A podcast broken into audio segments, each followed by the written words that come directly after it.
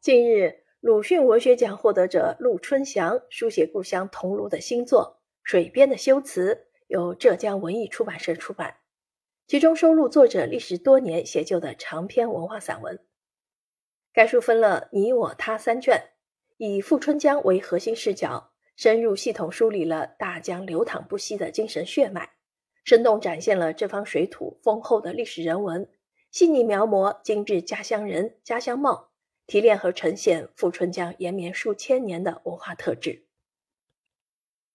自富阳至桐庐一百许里，奇山异水，天下独绝。很多人因南朝梁文学家吴均的一封与朱元思书而结识富春山水。它是历代无数文人墨客的神往之地。从魏晋南北朝到清末的一千六百多年间。千多位诗人为桐庐留下了近万首诗词。不夸张地说，要全面了解中国古代文学，不可不读富春山水。富春江为什么有这么大的吸引力呢？作者认为，不仅因为它有天下独绝的风景，更有文化与精神的深层次原因。作为生于斯、长于斯的桐庐籍作家，陆春祥在书中如乘一叶小舟，带领读者探访。富春山水的文化源头，停泊在一个又一个历史与文学的故事现场，与古人对话，清晰地梳理了富春山水的文化脉络，深入探讨大自然与人的精神、生命之间的相互关联和影响，引人深思。对于富春山水文化，他精辟地总结道：“富春山水有四姓，那就是姓童、姓严、姓范、姓黄。”桐庐地处富春江上段，以严光隐居地钓台为精神核心的富春山，就是一个浓烈的符号。范仲淹亲自写下《桐庐郡严先生祠堂记》：“云山苍苍，江水泱泱，先生之风，山高水长。”这就将严光的精神价值提到了一个空前的高度。承载无数文化故事的富春山水。在作者笔下，逐渐显露出真实、清晰而又迷人的风貌。桐庐美在风景，美在文化，也美在处处有向往的生活。陆春祥在书中用动人的笔触，呈现了古人在这片山水间令人陶醉的向往的生活。严光常常登上山顶的大石，躺在上面仰望蓝天，或者坐在石头上弹琴。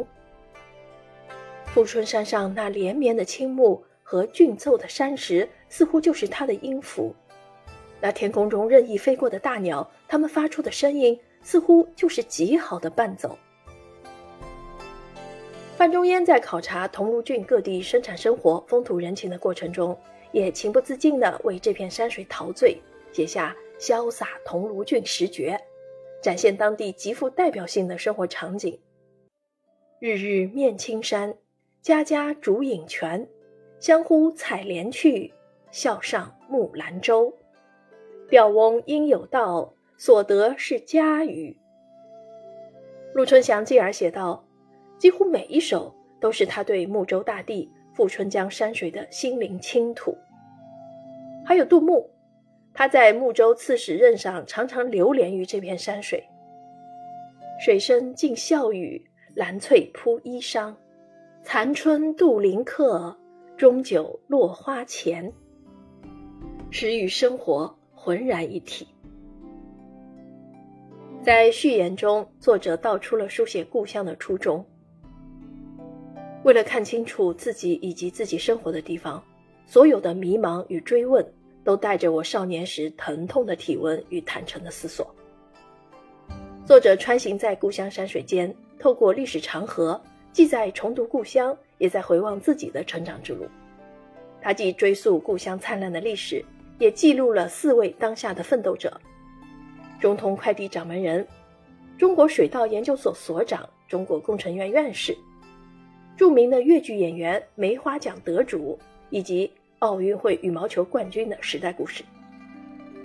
这些故事有相似的特点：普通家庭的孩子在故乡宽容慈爱的怀抱中。在丰厚的文脉滋养下，循着自己的本心，发挥自己的特长与天分，走向了更广阔的人生舞台，取得了令故乡为之骄傲的成就。作者对他人和自己成长故事的书写非常坦诚，几乎是高清还原，并且注重探究每一次成长转折点背后的原因，从中可以看到时代环境与个人成长的关系。这本诞生于富春山水之间的水边的修辞，勾勒出作者心中理想生活的图景。陆春祥曾说：“我向往马克思设想的一种生活。”上午种田，下午钓鱼，晚上看哲学，劳动、休闲、读书、写作。我觉得只有在富春山下的富春庄，才有实现这种理想的可能。阅读本书，相信读者能跟随作者的脚步，开启富春山水直上之旅，收获心灵的滋养与启迪。